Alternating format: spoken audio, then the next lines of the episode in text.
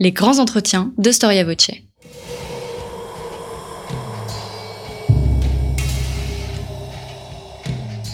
Une émission de la rédaction de Storia Voce.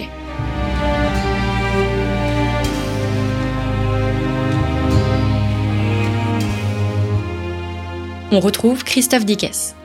Bonjour à toutes et à tous, je suis très heureux de vous retrouver pour cette nouvelle édition de nos grands entretiens. Alors on les retrouve au-dessus des cheminées de nos châteaux, sur les frontons de nos églises, dans les maisons aussi et les abbayes. Ils sont en pierre ou apparaissent sur les vitraux. Ils sont minutieusement peints sur les pages des manuscrits ou encore gravés sur des pièces. Vous les aurez reconnus. Nous allons parler aujourd'hui de symboles et plus exactement de blasons. Alors oui, les décors héraldiques sans nul doute nourrissent notre imaginaire peuplé de chevaliers et de princes médiévaux, de cris de guerres et de devises, instruments de communication, ils nous déroutent pourtant par leur complexité. Alors comment aborder cet univers si particulier? C'est ce que je vous propose de voir aujourd'hui avec Laurent Ablot. Laurent Ablot, bonjour. Bonjour. Merci d'avoir répondu à notre invitation. Vous êtes directeur d'études à la quatrième section de l'école pratique des hautes études. Euh, vous travaillez aussi à l'université Paris euh, Sciences et Lettres. Votre actualité littéraire est riche. Tout d'abord, il y a ce manuel de héraldique emblématique médiévale avec une préface, euh, s'il vous plaît, de Michel Pastoureau, paru aux presses universitaires François Rabelais. Et vous, avez participé aussi à une autre publication, un ouvrage collectif intitulé Héraldique et papoté, euh, dirigé par Ivan Loskutov, pardon. Et donc, vous avez contribué à, euh, à, ce, travail paru aux presses universitaires de Rouen. Alors, Laurent euh, pour les non-initiés, peut-être comment définir l'héraldique Est-ce qu'on peut considérer l'héraldique comme une science à part entière? Et qu'est-ce qui la distingue d'autres sciences, on va dire, historiques? Alors, c'est une vaste question à laquelle je vais essayer de répondre. Je vous remercie d'abord pour cette invitation euh, et je suis très heureux de pouvoir présenter ce manuel qui a, qui a, été publié il y a, il y a un an et qui rencontre un, un, succès certain, mais qui, ne, qui gagnera toujours à être euh, plus connu et mieux connu. Donc effectivement, c'est un manuel qui est consacré euh, à l'emblématique à l'héraldique et à l'emblématique médiévale. Donc il ne, ne, se concentre pas uniquement sur l'héraldique, mais vous avez raison de le souligner, l'héraldique c'est le, le, cœur euh, des systèmes emblématiques, c'est même la, la, presque la mère des systèmes emblématiques de la société médiévale. Cette héraldique, on l'a définit comme la science des armoiries et effectivement, c'est un savoir qui a gagné progressivement euh, le qualificatif de science, qui est d'abord une, une, réalité pratique. L'héraldique, c'est euh, l'art du blason. Donc tous ces signes euh, construits selon un certain nombre de règles, qui sont précisément celles du blason. Et je ferai remarquer d'ailleurs à ce titre que utiliser le terme de blason pour désigner un signe héraldique ou des armoiries est légèrement fautif. Alors, il faut pas être plus royaliste que le roi dans le langage courant et même dans le langage courant médiéval. dans quelques occasions, on trouve le terme blason utilisé pour désigner une armoirie. Mais si on veut être puriste dans la terminologie, ce terme de blason, il faut le réserver à l'ensemble des règles qui organisent la structure de l'armoirie, qui mmh. définissent donc la, façon dont une armoirie est composée et dont elle sera décrite. C'est ce qui a donné ce fameux terme de blasonnement. Je pense qu'on aura l'occasion d'en reparler. Alors, le, ce qu'il y a d'étonnant, c'est que c'est une science qui se renouvelle. Et vous le montrez bien dans votre ouvrage. Alors en fait, c'est une science, je, je, voulais insister sur cet aspect, c'est une science qui est née assez tardivement, puisqu'elle est née sous la plume des, des, traités de blason de la fin du Moyen Âge, qui vont essayer de, de, structurer, de codifier, de théoriser en réalité les pratiques héraldiques, puisque cette héraldique, je le rappelle dans l'ouvrage, elle est née dans le milieu du XIIe siècle, elle va fonctionner jusqu'à nos jours, et on va la théoriser que très tardivement. Et en fait, on a pour le Moyen Âge très peu d'ouvrages qui euh, explicitent en réalité les règles de l'héraldique, les principes selon lesquels elle fonctionne, alors que tout un ensemble de sources euh, nous révèlent comment la société utilise ce système de signes. Mais le premier ouvrage qui va le, décrire d'un point de vue technique, c'est le De Insignis et Armis de Bartolo da Sassoferrato, qui est donc un, juriste bolonais, et qui va nous expliquer dans, son ouvrage euh, comment on utilise des armoiries, qui peut s'en servir, comment elles sont transmises, etc. Et cet ouvrage va rester pendant très longtemps euh, presque l'unique source de réflexion théorique sur, le, sur les armoiries. Euh, quel siècle? Donc 1350, 1350. Milieu, milieu, du XIVe siècle. Hmm. Et ce, ce, traité va servir de référence. Il sera largement copié, il sera un peu amplifié à la fin du Moyen Âge dans ce qu'on appelle des, des, traités de blason. Et puis ces traités de blason vont donc euh, construire une sorte d'héraldique théorique qui va véritablement devenir science sous la plume des grands érudits de la fin du XVIe siècle et du XVIIe siècle, notamment pour des aspects pratiques, puisque beaucoup de ces érudits cherchent à reconstituer le patrimoine héraldique de la société d'Ancien Régime. Je pense à des, des, personnages comme François Roger de Guénière, qui vont collecter des armoiries partout où ils le peuvent pour euh, rapporter l'histoire de la monarchie, les, splendeurs de la monarchie et l'histoire des familles. Mmh. C'est une science, c'est-à-dire que elle a des règles, c'est un art aussi, euh, ce qui peut paraître paradoxal, mais euh, il n'y a pas, j'allais dire, de, de spécialistes d'héraldique comme il y a par exemple un peintre euh, qui est spécialisé dans son art alors, vous recoupez plusieurs points importants. Euh, c'est une science puisqu'effectivement, il y a un ensemble de savoirs qui, euh, qui permettent d'étudier euh, toutes les, les, manifestations de cette de, de ce, ce, système graphique. Et comme c'est un système graphique, l'essentiel, le, ce qui fonde une armoirie, c'est d'abord un signe euh, en couleur. Et puisque ce système est organisé autour d'un signe graphique, eh bien évidemment, il y a un art qui, qui s'est emparé de, ce, de ces représentations, et il y a véritablement un art héraldique qui naît, euh, on pourrait dire dès les débuts de, l'héraldique, puisque c'est les représentations d'armoiries euh, comportent parmi l'ensemble des règles qui définissent le blason une façon de codifier, de styliser les figures du blason. Et donc évidemment, on a des artistes talentueux qui vont s'emparer de, de, de ces représentations graphiques ce qui n'empêche qu'on n'a pas besoin d'être un artiste euh, éprouvé pour représenter une armoirie. Euh, un, dessin d'enfant peut représenter une armoirie qui sera parfaitement juste du point de vue du blason. Mais effectivement, on a ici un, support euh, et une image qui dont, dont, vont s'emparer les artistes.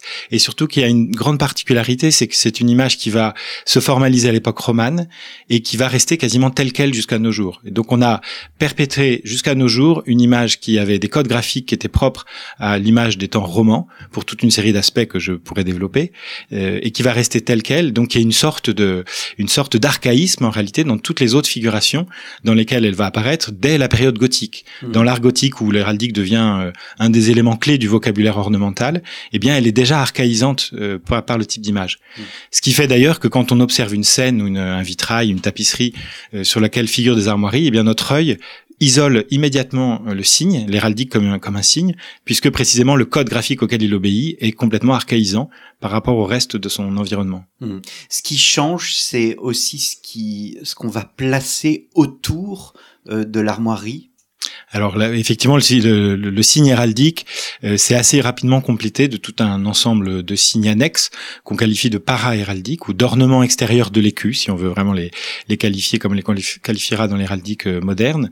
Donc ces ornements extérieurs euh, se sont constitués progressivement. Ils ont permis en fait de, de compléter le discours de, qui était contenu dans le cadre principal de l'armoirie, qui est, vous le savez bien, un écu, hein, le, le, cadre dans lequel le signe héraldique va, va s'inscrire le plus souvent, mais c'est pas exclusif, euh, va être un bouclier.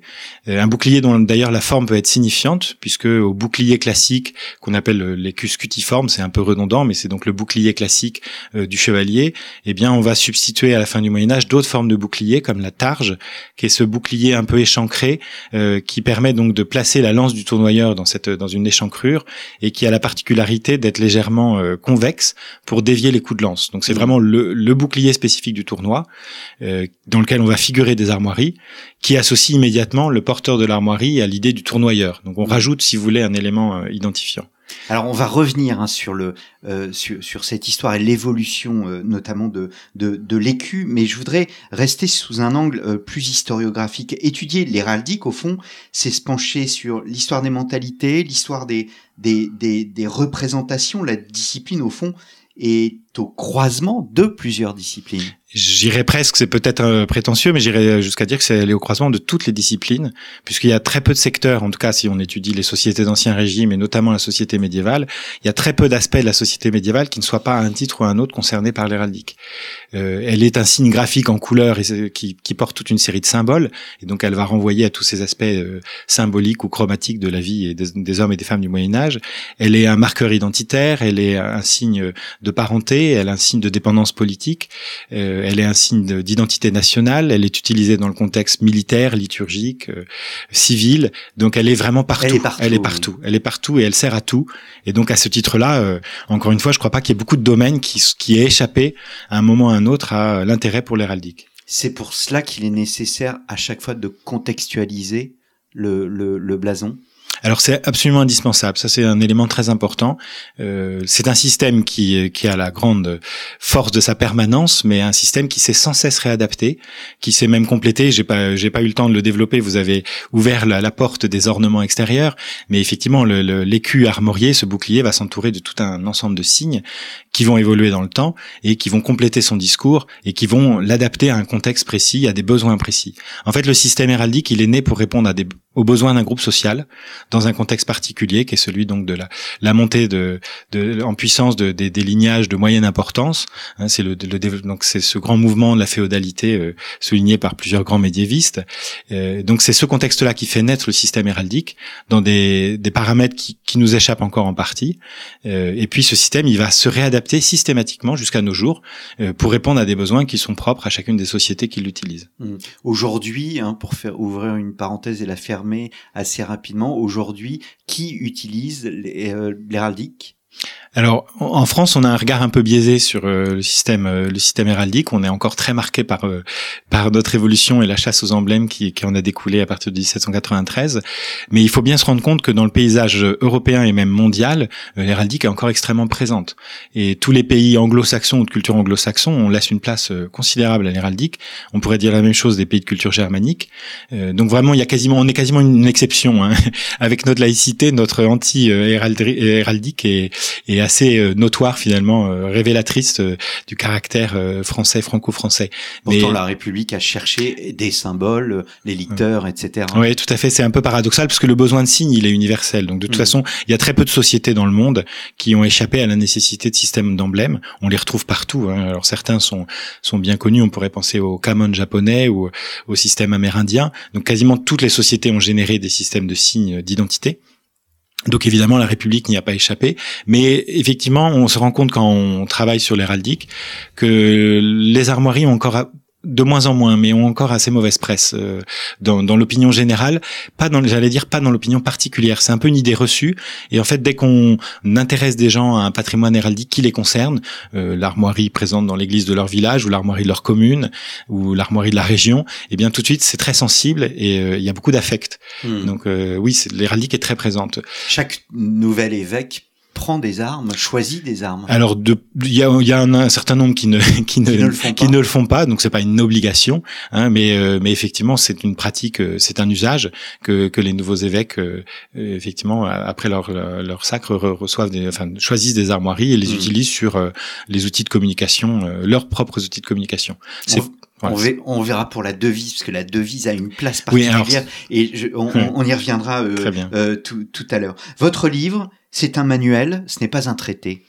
Alors, c'est un livre qui est né dans un contexte un peu particulier. C'est un livre de commande des presses universitaires de Tours qui qui souhaite répondre à euh, euh, aux besoins justement de connaissances d'un public qui est plutôt des publics de, de deuxième cycle, euh, public universitaire et euh, début des études doctorales et public de spécialistes.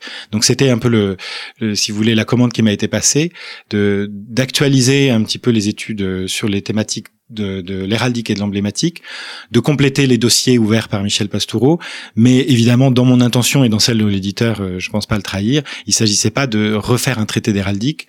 Euh, l'ouvrage de, de, Michel Pastoureau est encore euh, tout à fait d'actualité. La bibliographie pourrait être actualisée, mais vous savez que heureusement les sciences avancent, donc les, bibliographies sont toujours à actualiser.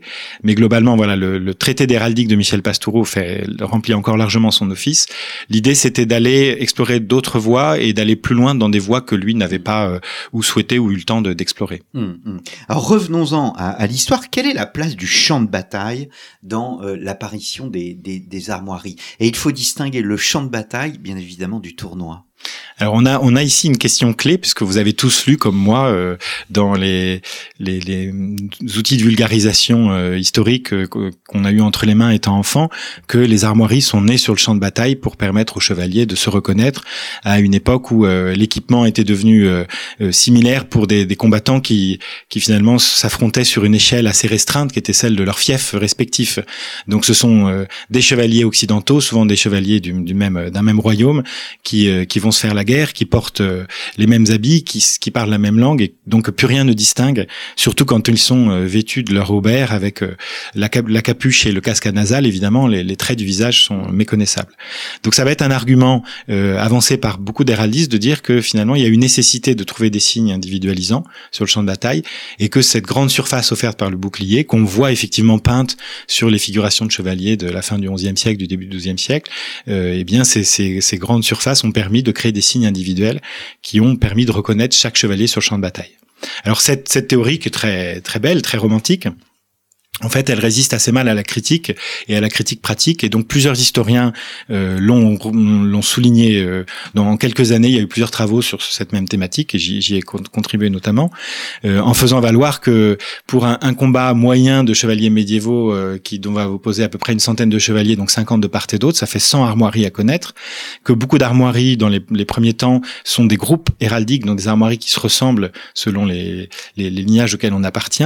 Euh, que ces ces boucliers armoriés, ils peuvent être euh, détruits, salis, euh, et donc ça devient très difficile au moment où on porte son coup d'épée de savoir sur qui on tape. Et que effectivement, la nécessité de connaître une centaine d'armoiries avant d'agir euh, est un peu problématique. Donc en réalité, ce qui s'est probablement produit, c'est la nécessité, mais les sources sont compliquées à saisir, hein, puisqu'elles sont assez contradictoires, et, et, on va véhiculer très vite l'image du chevalier en grande tenue héraldique, qui nous invite à, à croire à ce, à ce récit d'armoiries individualisantes sur le champ de bataille. En réalité, ce qui s'est probablement produit, euh, et là les sources nous renseignent quand même un petit peu, c'est l'existence de signes collectifs. Et c'est une nécessité, il faut que les groupes de combattants adverses se reconnaissent euh, mutuellement, euh, et donc ils vont porter plutôt des signes qui les distinguent collectivement plutôt qu'individuellement. On va avoir apparaître l'usage de, de, branches, de branchage, c'est peut-être une des origines du nom Plantagenet précisément, le fait que les, les combattants d'Anjou portaient des branches de genêt pour se distinguer sur le champ de bataille, ou au moins une occasion.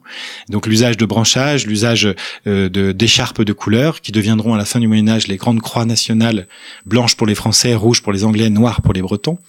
Euh, et puis c'est l'usage de cris, hein, des, cris de cris de guerre ou cris d'armes, on en reparlera peut-être, euh, qui permettent donc effectivement par un signe vocal qu'on appelle d'ailleurs enseigne au Moyen Âge. Donc le cri est vraiment considéré comme un des éléments de, des signes, des signes de la seigneurie. Et donc ces cris vont permettre aux combattants de se reconnaître collectivement. Ce qui ne veut pas dire que l'héraldique n'est pas présente sur le champ de bataille. Elle est, euh, quand elle apparaît, elle est présente notamment sur euh, le chef d'armes, euh, le banneret, qui va porter au moins à côté de lui une bannière à ses armes, et dans un certain nombre de cas, on, le pense, va se parer d'un équipement couvert de ses armes sur sa cote d'armes ou sur la housse de son cheval, pour servir de point de ralliement et de point de mire à l'ensemble de ses combattants. À l'opposé de la complexité du champ de bataille, eh bien, il y a les tournois où là, on voit deux hommes qui s'affrontent avec leurs propres armes. Exactement. On peut penser que le, tournoi, et notamment le tournoi, euh, il faut bien se rappeler que le tournoi du XIIe siècle, donc au moment où naît l'héraldique, n'a rien à voir avec les grands tournois policés euh, qu'on voit apparaître à la fin du Moyen Âge. Le tournoi du XIIe siècle, c'est d'abord une grande mêlée sauvage dans les conditions quasi similaires à celles de la guerre, euh, et dans lequel on peut penser qu'au début, les pratiques héraldiques ont été identiques à celles de la guerre. Puis, à mesure que s'organise effectivement la joute, c'est-à-dire le, cette étape du tournoi qui, à côté de la mêlée, oppose deux chevaliers l'un à l'autre, eh bien, dans le cadre de la joute, on va au contraire valoriser euh, les vertus personnelles, les exploits personnels. Et là, ça peut devenir intéressant qu'on distingue et qu'on isole bien chaque combattant euh, hmm. par des signes qu'il qu identifie. Donc, il s'agit bien de reconnaissance euh, c'est la première fonction du blason? Alors la première fonction du blason, c'est vraiment le signe d'identité. C'est un emblème. Il faut bien distinguer dans la terminologie, et Michel Pastoureau avait insisté sur cette, euh, cette nécessaire distinction. Euh, le terme emblème qui renvoie plutôt à un signe d'identité familiale ou personnelle, qui renvoie à une personne ou un groupe de personnes, et le terme symbole qui renvoie à une idée ou à un concept. Hmm. Donc l'armoirie est d'abord un emblème. Elle peut parfois avoir une portée symbolique, qui souvent d'ailleurs a été oublié et, va être réimaginé, réinventé par des légendes héraldiques. Mais l'armoirie est d'abord un emblème et elle peut dans quelques cas porter ce sens symbolique. Donc le symbole fait partie de l'emblème. Le symbole fait partie de l'emblème. Alors on a des jeux de, de redondance et d'emboîtement. Euh, si on prend le cas bien connu de la fleur de lys, euh, la fleur de lys va devenir l'emblème des Capétiens, euh, à la fois comme figure héraldique et puis même isolée de l'armoirie elle-même, comme figure individuelle. Elle est un emblème capétien. Elle est à la fois un emblème et un attribut de la Vierge Marie, et on sait qu'elle l'est parce qu'elle était un symbole de pureté et un symbole de pouvoir délégué par Dieu. Mmh. Donc voilà, on a une sorte de, de, de, de mise en abîme du signe qui porte à la fois une dimension emblématique et symbolique. Hmm. Je ne veux pas faire des Capétiens des, pacifistes avant l'heure, mais ils ont choisi des fleurs de lys quand les autres couronnes ont choisi des animaux carnassiers, des, euh, lions, des léopards, des, euh, des, aigles. Il y a un particularisme euh, du, blason français?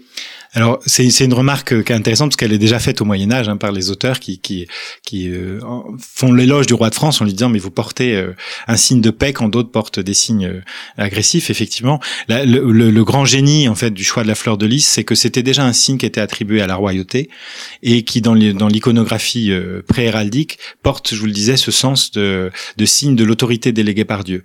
et puis je vous renvoie aussi aux travaux de Michel Pastoureau sur l'idée associée à la pureté et donc son livre paru récemment, Le roi tué par un cochon, dans lequel il, raconte cette belle histoire qui qui n'est qu'une histoire, mais à laquelle on a fort envie de croire, euh, qui voudrait qu'en fait c'est la mort ignominieuse euh, du, du, fils euh, du roi de France qui est justifiée de se racheter par le choix d'un signe héraldique qui soit associé à l'idée de la pureté et au culte de la Vierge. Mmh.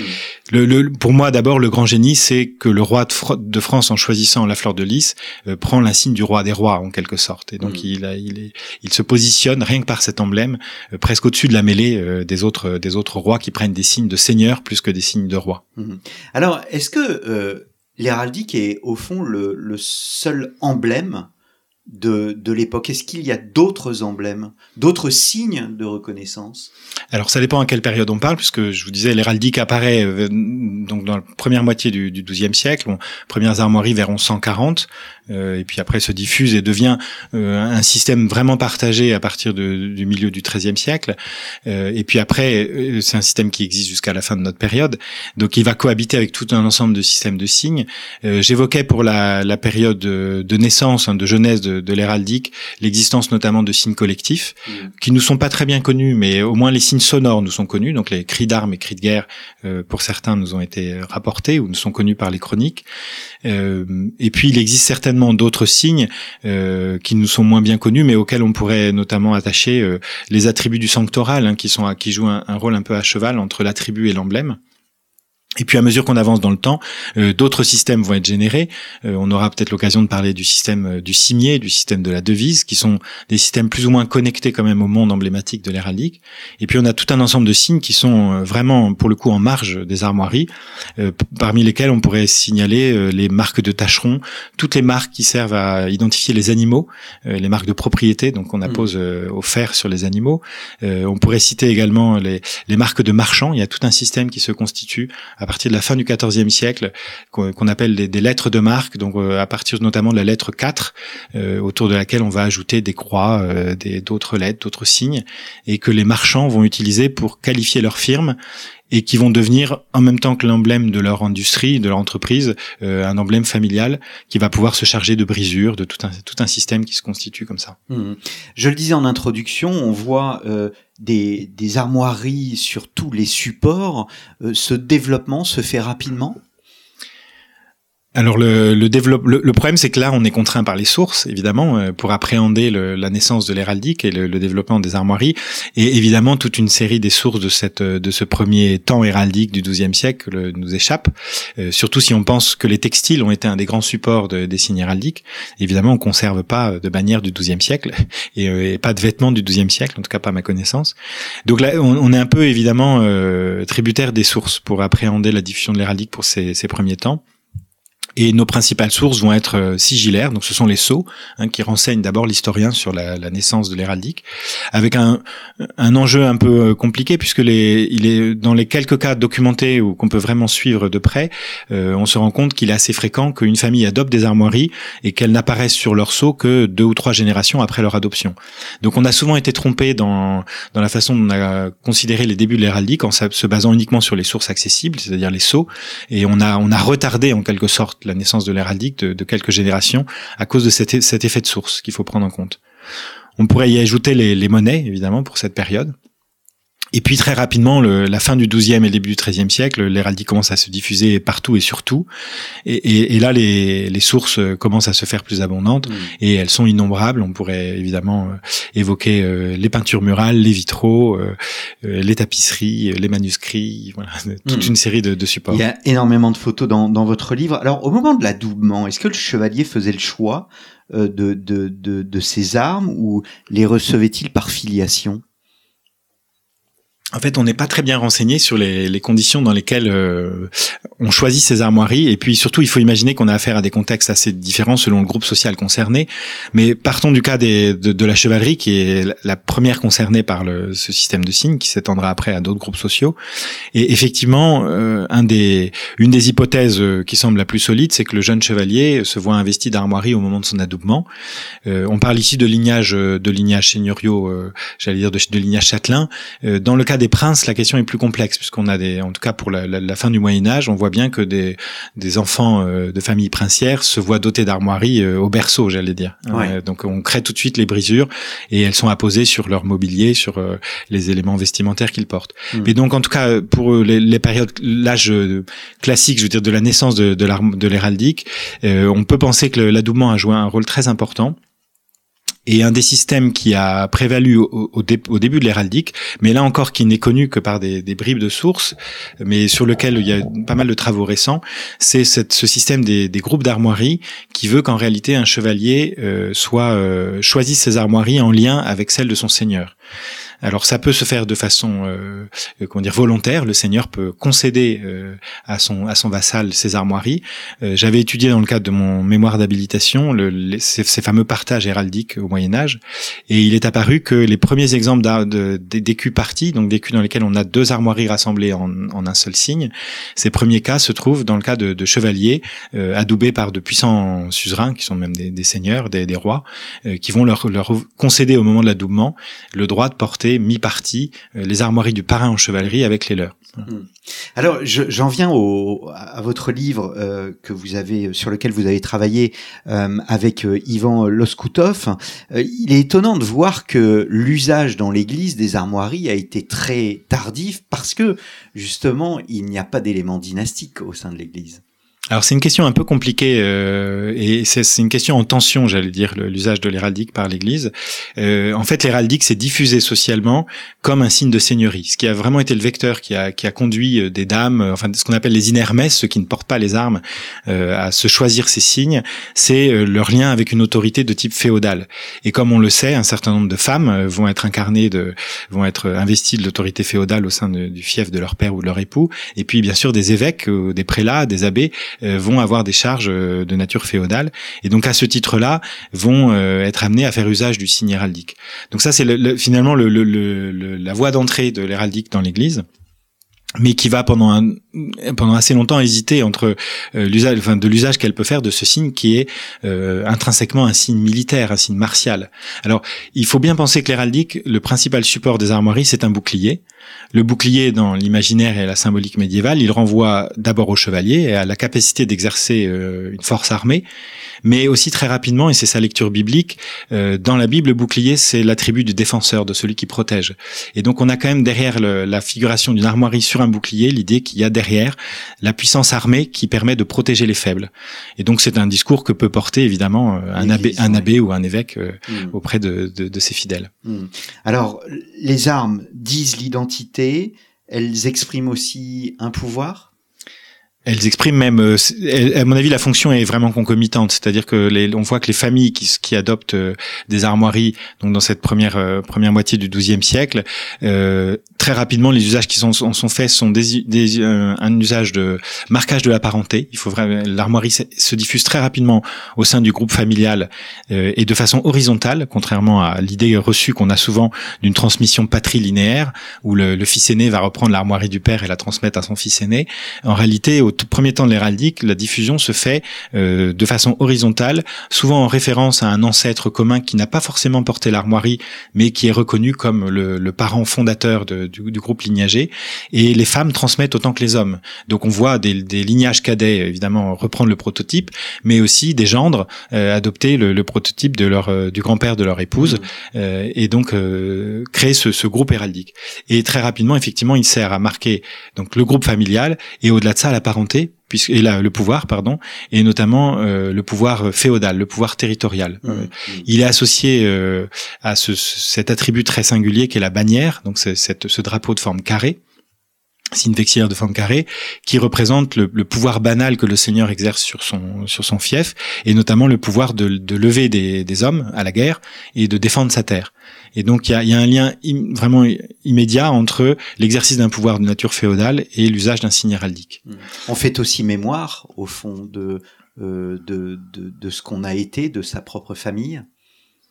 Alors la mémoire dans l'héraldique, elle est, euh, elle est effectivement euh, sollicitée. Elle va être sollicitée plutôt au niveau de la parenté, euh, et elle le sera. C'est-à-dire que à la fin du Moyen Âge, on voit un certain nombre de, de grandes familles se reconstituer des armoiries euh, en faisant des, ce qu'on appelle des combinaisons d'armoiries. Donc ils intègrent dans, dans l'écu euh, personnel un certain nombre de quartiers, donc d'autres armoiries qui font référence à leurs ancêtres et parfois à une sorte de sélection des lignages les plus prestigieux, enfin des éléments les plus prestigieux du lignage, euh, y compris par euh, la matrilinéarité. Il ne s'agit pas seulement de faire valoir en ligne masculine directe euh, les grandes familles alliées, mais aussi du par les, femmes qui se sont agrégées à cette à cette famille, de mettre en avant la mémoire de telle ou telle de telle ou telle famille. Mmh. Est-ce qu'un homme du, du, Moyen Âge ou une femme du Moyen Âge, quand il ou elle voyait un blason, des armes, évidemment, l'imaginaire est sollicité. Est-ce qu'il comprenait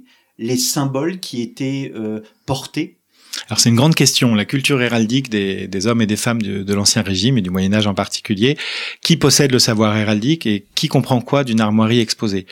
Alors comme je disais tout à l'heure, il y a deux niveaux de lecture. Il y a un premier niveau de lecture qui est emblématique, c'est-à-dire est-ce que quand on voit une armoirie, on reconnaît un, un, groupe de personnes ou une personne ou une institution, enfin une personne morale. Est-ce qu'on la lit comme un emblème et jusqu'à quel, quel degré de, de, connaiss de connaissance fine? Et puis est-ce qu'on y lit euh, des symboles? Alors pour la première partie euh, de la question, euh, on est quasiment assuré et on, est plusieurs historiens intéressés à l'héraldique à faire un peu la collecte de toutes les mentions qu'on trouve ici ou là, de, des réactions des, des, contemporains face aux armoiries. Et donc on a quand même un certain nombre d'attestations qui prouvent que les hommes et les femmes de, du Moyen Âge sont sensibles euh, aux signes héraldiques. Ils y réagissent, ils les, ils les portent à l'honneur, ils les, ils les, ils les diffament quand il s'agit de les diffamer. Donc on, on a euh, chez un, un médiéval moyen euh, la connaissance nécessaire, c'est même une nécessité hein, à la vie quotidienne, que de connaître un ensemble d'armoiries qui, qui constituent en fait les, les, les signes euh, usuels de son environnement. Donc mmh. il faut connaître les armoiries du seigneur, les armoiries de l'évêque, les armoiries de la commune. Tout ça est une nécessité parce que dans la vie quotidienne, vous êtes confronté à ces signes. Parce qu'on voit généralement, il y a comme une sorte de paradoxe, parce que d'un côté, c'est un instrument de communication, et de l'autre, il y a une complexité, et nous, avec nos yeux contemporains, mmh. euh, notre œil contemporain, eh bien, on a du mal à saisir euh, tout le sens euh, de, de, de, de, ces symboles et de ces emblèmes. L'homme de l'époque, le contemporain de, euh, du, du Moyen Âge, lui, il voyait et il comprenait, il lisait. Alors c'est encore une fois l'enjeu le, de la question. Est-ce que est-ce que le but c'est de d'identifier euh, une personne derrière un signe ou est-ce que c'est de comprendre ce que porte le signe comme mmh. comme message? Et quand on va avoir affaire à des armoiries combinées, on a même une triple donnée. C'est non seulement on reconnaît quelqu'un derrière l'ensemble le, de la composition, est-ce qu'on est capable de lire les différents éléments des détails de la composition? Est-ce qu'on est capable de voir quelles familles alliées sont évoquées à travers euh, l'amalgame d'armoiries rassemblées, par exemple, dans les armoiries de René d'Anjou, euh, très compliqué, à six quartiers. Donc il faut euh, connaître au moins six armoiries et comprendre à quoi elles correspondent pour savoir pourquoi elles sont ainsi associées sur l'écu du roi René. et puis, est-ce que on est capable de lire la symbolique qui est derrière? Et donc là, ça ouvre l'autre champ de la question. Est-ce que les armoiries au Moyen Âge portent une lecture symbolique? En réalité, c'est un, vaste dossier. évidemment, quand on a choisi des armoiries à l'origine, et quand on a choisi des armoiries dans un autre contexte qu'un groupe héraldique, c'est-à-dire quand on s'est pas contenté de reprendre les armoiries de son seigneur, eh bien, on a posé un choix en retenant une croix, un lion, des coquilles, un chevron. Il y a forcément un choix qui est posé à un moment donné, mais dans 99,9% des cas, ce choix n'est plus connu. Et il n'est plus connu des hommes du Moyen Âge eux-mêmes. très rarement, on a euh, écrit ou transcrit les motivations qui avaient conduit à choisir tel ou tel signe. Et donc, il a été assez fréquent, en tout cas pour des familles d'un certain rang, de créer ce qu'on appelle des légendes héraldiques. Dans le courant du XIIIe siècle, même dès la fin du XIIe siècle, on se met à réinventer des histoires euh, rapportant pourquoi, comment, dans, quel, dans quelles circonstances euh, notre ancêtre a choisi tel ou tel signe. Évidemment, des histoires glorieuses qui ont quelques topoi des, des légendes familiales. Ça, ça, ça, recoupe beaucoup les légendes généalogiques.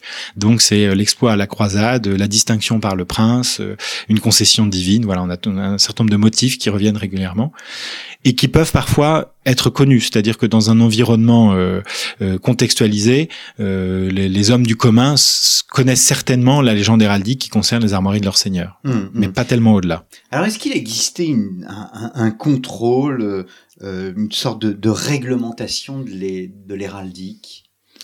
Alors théoriquement, non, et dans la pratique, on pouvait en pas partie. les armes de son voisin. Voilà. Le, le, principe, il y a un principe qui, qui est énoncé justement, qui est rappelé par euh, Bartolo, Bartol de Bartolo da Sassoferrato que j'évoquais tout à l'heure, qui est le principe 1350, voilà, milieu du XIVe siècle. On rappelle que euh, il y, a, y, a, ce principe de libre adoption des armoiries qui veut que chacun puisse porter des armoiries à condition de ne pas prendre euh, celles qui existent déjà. Chacun peut porter des armoiries. C'est pas forcément réservé à une élite. C'est une question compliquée parce que euh, il y a eu, en plus, elle, elle a été compliquée par l'historiographie puisque le discours des, des dernières années, des, dire des 50 dernières années, sans doute un peu dans l'idée aussi de redorer le, le blason euh, euh, du blason, précisément, euh, a beaucoup insisté sur cette idée de l'héraldique pour tous. quand on lit les sources médiévales, Déjà, euh, pour une raison pratique, l'héraldique concerne en particulier les élites. Et alors des élites au sens euh, large du terme, c'est-à-dire tous ceux qui, à un moment de leur existence, vont avoir à exercer une autorité de nature féodale ou de nature féodale déléguée. Donc ça va jusqu'aux maires de village, hein, qui peuvent être des paysans, euh, des paysans aisés. donc on voit ces personnages-là, effectivement, souvent par la nécessité d'avoir un sceau, adopter l'usage d'armoiries pour leur sceau, pour, pour, pour, singulariser leur sceau. Donc on a une diffusion sociale qui peut être assez large. Et puis dans certaines régions d'Europe, des groupes sociaux beaucoup plus modestes, comme des artisans ou des, paysans, vont effectivement se doter d'armoiries. En France, on a un bel exemple avec euh, un ouvrage qui nous est connu par une copie moderne qui s'appelle Les hommages du comté de Clermont en Beauvaisis, hmm. qui recense donc tous les, aveux et dénombrements des vassaux du, duc de Bourbon dans le comté de Clermont. Et, on a une, un catalogue d'armoiries, y compris des armoiries de roturiers, qui d'ailleurs sont distinguées dans le dessin par une, un écu en forme de rognon, en forme de cœur, qui, qui les distingue bien des écus en forme de, de bouclier des chevaliers. Hmm. Mais donc, je finis par répondre à votre question. Euh, effectivement, il y a, y a, cette pratique qui montre que l'héraldique n'est pas exclusive de l'aristocratie militaire, euh, mais on a toute une série de discours qui vont se développer au, au XVe siècle, euh, qui commencent à essayer de restreindre l'usage des armoiries euh, dans, dans, la société, qui rappellent que euh, les seules armoiries vraiment estimables sont celles qui ont été concédées par le prince, ce qui est d'ailleurs complètement faux pour toutes les armoiries de la haute aristocratie qui sont arrivées par d'autres biais, mais on va se plaire à dire que finalement le prince est la seule source euh, de, production d'armoiries, puisque lui-même tient ses armoiries de Dieu et il a reçu de, cette concession divine le droit de reconcéder à son tour des armoiries. Et ça, on va le trouver dans, le, dans le, les récits des traités. Et puis, on va euh, multiplier les petites vexations héraldiques, on pourrait dire, qui vont interdire aux roturiers d'utiliser des, casques cimés sur leur, euh, leur représentation héraldique, qui vont leur interdire d'utiliser l'or ou l'argent sur leurs armoiries, etc et puis qui vont insister sur le fait que voilà, il faut que quitte à avoir des armoiries, il faudrait mieux qu'elles soient concédées par le prince et il faudrait beaucoup mieux de choisir des signes de marchands qui leur correspondent bien mieux que des signes héraldiques. Mmh. Donc il y, a quand même ce discours, il est très présent, il est répété, ce qui prouve qu'il n'est pas appliqué, mais il dans l'esprit voilà, dans l'esprit du commun, euh, il y a quand même cette idée que l'héraldique partagé certes, mais pas pour tout le monde. Mmh, mmh. Est-ce qu'on voit des modes dans l'utilisation de telle ou telle couleur, de tel ou tel symbole? Est-ce qu'il y a euh, tel ou tel, oui, euh, symbole utilisé dans telle ou telle région plus que d'autres régions? Alors ça, c'est un domaine dans lequel euh, Michel Pastoureau est bien plus compétent que moi. Euh, J'avouerais que c'est une question qui m'intéresse pas énormément. Alors peut-être parce que le travail a déjà été fait.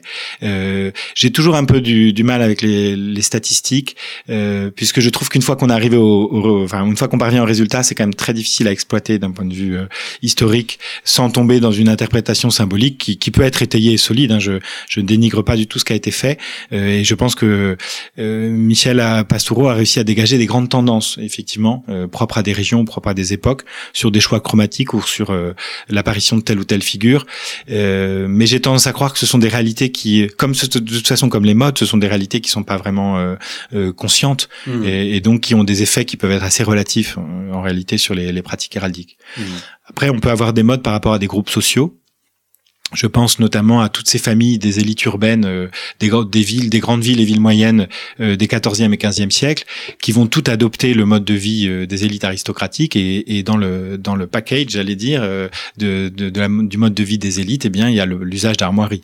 Donc, ça a été une une mode effectivement chez, chez ces familles que de se doter d'armoiries et une mode qui commence d'ailleurs à être légèrement délaissée. on voit qu'il y a là aussi une certaine tension chez les hommes nouveaux de la fin du 15e siècle, où un certain nombre de grands personnages je pense à des personnages comme euh, Étienne Chevalier, euh, donc euh, argent, grand argentier du roi de France, qui fait le choix de ne pas de pas prendre d'armoirie. Il fait le choix de ne pas retenir des armoiries, là où un Jacques Coeur s'était emparé tout de suite d'un signe héraldique qui s'est empressé d'apposer partout dans son magnifique hôtel de Bourges et surtout ses biens. Hmm. Donc on, voit cette cette évolution effectivement de groupes qui commencent à, considérer que le signe héraldique n'est pas une nécessité pour pour garantir leur leur statut social. Hmm.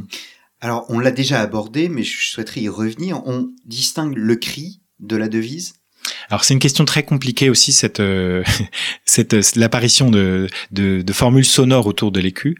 Euh, et effectivement le, le, langage courant a consacré ce terme de devise le langage actuel. Quand on parle aujourd'hui d'une devise on pense à une sentence un mot d'ordre et qui quand elle devra être présentée sera euh, formalisée sur un phylactère sur une sorte de petit de petit rouleau d'étoffe qu'on va représenter à proximité de l'écu. Alors c'est un, un système qui c'est un type de figuration qui s'est développée à l'époque moderne. Mais quand on parle euh, pour la période médiévale d'une devise, on parle de complètement autre chose. Euh, on parle d'un nouveau système d'emblèmes qui est apparu donc au milieu du XIVe siècle et qui était organisé autour de signes figurés d'emblèmes qui sont des animaux, des plantes, des objets du quotidien, représentés de façon très réaliste et qui euh, portent là cette fois-ci un très fort sens symbolique qui nous échappe souvent puisque là encore on a très peu de, de gloses médiévales de catalogues qui recensent ces emblèmes et qui nous les expliquent. Mais on sait bien quand on a quand on arrive à en décrypter quelques-uns, euh, qu'il y a un très fort sens symbolique et que les personnages, notamment les princes qui retiennent ces devises, ces emblèmes, euh, ils les choisissent pour leur valeur symbolique, hmm. très souvent des allusions aux vertus princières, hein, aux, vertus théologales, aux vertus cardinales, aux vertus morales que les princes sont censés euh, incarner.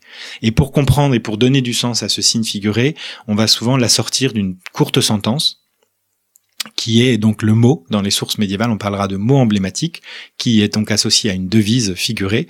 Euh, et ce mot et cette devise, euh, voilà, pensez pour des, des, exemples qui sont euh, proches de plus plus proches de la fin du Moyen Âge, euh, à la salamandre de François Ier, avec son son mot donc qui évoque l'idée que la salamandre peut éteindre ou entretenir le feu, un nutrisco et extingo, je le nourris ou je l'éteins, et qui est en fait une allégorie de la tempérance que le, le prince dont le prince doit faire faire preuve. Hmm. Donc c'est un système, ce système de la devise, il apparaît au milieu du XIVe siècle, plutôt à la cour d'Angleterre, et il va se diffuser euh, dans toute l'Europe, concerner en priorité les élites dans les, milieux de cour, pas uniquement les familles princières et royales, mais aussi les, grands serviteurs de l'État. Et puis il va se diffuser progressivement dans la société, euh, dans toute la société, euh, là encore liée d'une façon ou d'une autre aux élites. Et dans un certain nombre de cas, les, les titulaires de ces emblèmes vont, ne vont retenir que la sentence verbale, que le mot.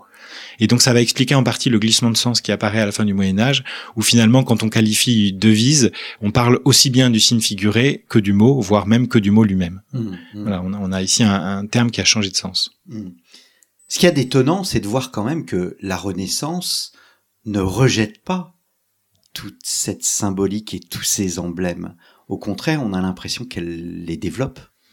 Alors c'est une des une des grandes forces hein, du système héraldique que j'évoquais en introduction, c'est que en fait l'armoirie va traverser les âges et, euh, et peut-être que justement sa nature archaïque, le, fait qu'elle soit une image euh, avec une composition graphique extrêmement sûre, hein, il y a vraiment tout un ensemble de, de, de règles qui organisent le dessin de l'armoirie, euh, qui euh, la stéréotype en quelque sorte même comme comme image graphique. Et eh bien tout ça va garantir qu'elle va elle va traverser le temps, elle va elle va finalement subir de façon assez assez limiter les interventions des artistes qui vont euh, réussir de façon absolument saisissante d'ailleurs à figurer des armoiries tout en respectant les codes du blason et en même temps en en créant, en en faisant des œuvres d'art. Il, y a vraiment un enjeu ici et je voudrais bien un jour qu'un qu'un doctorant s'attelle à cette question euh, de, de l'héraldique comme euh, comme une réalisation artistique, puisqu'il y a un enjeu ici tout à fait étonnant de réussir à respecter les, les codes de, de, de l'héraldique tout en produisant une œuvre d'art et en l'adaptant au contexte artistique dans lequel on, on produit. Donc ça va être le cas à la Renaissance. Et je, je, suis d'accord avec vous, c'est assez frappant la façon dont la Renaissance euh, s'est approprié ce système qu'elle aurait pu euh, révoquer comme elle a révoqué tout le vocabulaire ornemental du flamboyant. Euh, elle va le conserver, elle va l'adapter, et on voit dans. Alors elle, elle, choisit des formes un peu innovantes. Elle choisit euh, l'écu chanfrein, ce qu'on appelle en français l'écu chanfrein. Les Italiens parlent du terme de testa di cavallo, qui est en fait une forme d'écu qui représente la tétière portée par le cheval, notamment dans les tournois, une plaque de métal qui lui protégeait le, le front. et puis elle va choisir aussi un l'écu un peu archaïsant qu'on appelle l'écu toupie. Et donc ces, deux figures de la testa di cavallo ou des, de l'écu toupie vont se retrouver au milieu des bucranes, des toupies, euh, des, des, des poutis et de tous les tout vocabulaire ornemental de la Renaissance. Mmh. On voit bien dans le livre héraldique et papoté euh, qu'il y a un renouvellement dans l'Église. Est-ce que ce euh, le renouvellement des armoiries, est-ce que cette longévité à travers les siècles vient précisément de cette capacité à se renouveler et non pas à se réinventer, mais en tous les cas à revoir, à casser certains codes, euh, voire à innover, oui. Alors je, je pense que les, ce que je disais tout à l'heure, c'est que l'héraldique, elle a toujours été euh, revisitée par les contextes et les, et les, les, temps de l'histoire qui s'en sont emparés et qui ont pu, euh, grâce à la grande plasticité, euh, même intellectuelle du, du système, ont pu euh, l'exploiter selon leurs besoins. Et si on prend le cas de la papauté, effectivement, on, on voit les papes donc évoluer depuis une armoirie qui a été une armoirie d'institution dans laquelle s'insèrent progressivement les armoiries familiales et qui correspond bien à l'évolution aussi de comment dire la, la mise en exergue des familles au sein de l'exercice de cette, cet office pontifical. Euh, et puis ces armoiries familiales, donc euh, portées par les papes, elles vont être euh, exploitées sous toutes les coutures, j'allais dire. Elles vont être déstructurées figure par figure pour servir d'ornement. des légendes héraldiques vont s'en emparer. Les papes vont les partager avec leurs cardinaux. Donc il y, a, tout un ensemble de, de créations que l'héraldique accepte très volontiers et qui permettent toujours de, de, de l'adapter et de la valoriser dans un contexte précis. Eh bien, merci beaucoup Laurent Blot d'être venu à notre euh, micro pour évoquer l'héraldique emblématique médiévale. C'est votre manuel, le nom de votre manuel, manuel de héraldique emblématique médiévale, un livre préfacé par Michel Pastoureau, paru aux presses universitaires François Rabelais et dirigé par Ivan Loskoutov, euh, héraldique et papoté, un livre paru aux presses universitaires de euh, Rouen, Normandie. Il me reste à vous dire, chers auditeurs, généralement je le dis en début d'émission, mais là j'ai souhaité le dire en fin d'émission, Storia Voce reste une radio associative. Nous ne vivons que grâce à votre soutien, ce qui permet de maintenir le site web, de publier deux émissions par semaine, d'en réaliser bien évidemment le montage. Alors sachez que les dons faits à Storia Voce sont déductibles de vos impôts. Si vous donnez par exemple 50 euros, eh bien vous déduisez 33 euros. Si vous souhaitez nous soutenir, si vous pouvez le faire bien sûr, rendez-vous dans notre rubrique Soutenez Storia Voce sur notre site internet storiavoce.com. Un grand merci d'avance. Merci, chers auditeurs, pour votre fidélité et à la semaine prochaine pour un nouveau numéro de nos grands entretiens.